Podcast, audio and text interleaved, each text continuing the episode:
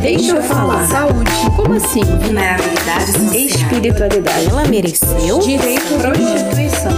Me escuta. Este é o podcast Grito Mulher, da Rede Oblata. Eu, eu acredito que, por ser mulher, todas nós estamos expostas a sofrer algum tipo de violência de gênero.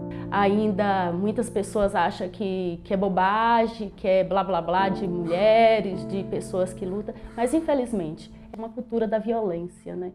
A violência ela perpassa todos os ambientes da sociedade, seja ele familiar, político, ambiente de trabalho. Eles não veem isso acontecer. Eles, eles não, não eles, eles fazem de uma maneira tão natural, eles não conseguem ver exatamente o momento em que eles estão agindo de uma maneira machista ou maneira preconceituosa de acordo com o gênero. A minha percepção trabalhando com mulheres, mulheres que sofrem violência, a primeira violência que ela sofre é a violência psicológica. É um processo. Para chegar ao feminicídio, existe vários tipos de violência que a mulher vai passando, vários ciclos de violência, e isso vai reforçando, naturalizando para que chegue até o feminicídio, né? A culpabilização constante em cima da mulher. O homem pode, a mulher não pode. Se a mulher faz, ela é tida como vagabunda, a que procurou, a que é ruim. Então, essa questão do vagabundo e vagabunda, né? Vagabunda é para sexo, vagabunda é para não trabalhar. As mulheres que estão na prostituição, elas sofrem a violência física, a violência de gênero, como qualquer outra mulher. Só que por estar na prostituição, elas têm o um agravante porque perante a sociedade elas são vistas como merecedoras dessa, dessa violação dos direitos delas. Ele acha no direito né, de agredir, de matar essa pessoa. Quer dizer, essa pessoa não é um ser humano, essa pessoa é um objeto?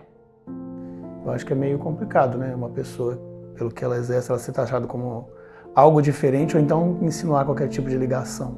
Ele falou que estava com vontade de matar. Desde que o pai morreu, ele tinha vontade de matar alguém. E ele escolheu uma profissional do sexo. Os comentários da mídia eram exatamente comentários assim, que meio que justificava o, te, o fato dela ter sido assassinada por ter sido prostituta, por ser prostituta.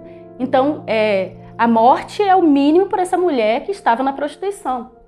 Mas também da sensação da impunidade. Interessante ele colocar a culpa na vítima. Quer dizer, ela mereceu morrer porque era profissional do sexo? Ah, mas ela era garota de programa. Como se ser garota de programa justifica ser assassinada, né? São as violações de direitos da mulher, que até na hora da morte ela não tem os seus direitos garantidos. E ele falou claramente que é isso mesmo, agora fica uns, uns dois, três aninhos na cadeia e pronto, daqui a pouco eu tô livre de novo. Ela foi assassinada, nós não escutamos nada. Né? Na hora que é choque, é tristeza, para nós é uma revolta.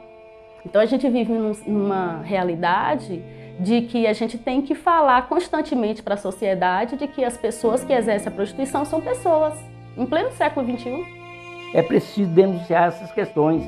Nós precisamos diminuir a questão da agressão, seja ela física ou moral, não importa qual. A gente anuncia a vida, mas também para anunciar a vida a gente tem que denunciar as estruturas injustas de opressão e de morte. A mensagem que eu tenho é respeito, né? Respeito à, à mulher, independente de idade, de raça, de cor, de profissão. Se você tem informação, você tem empoderamento, você tem tudo. Quem tem informação tem poder.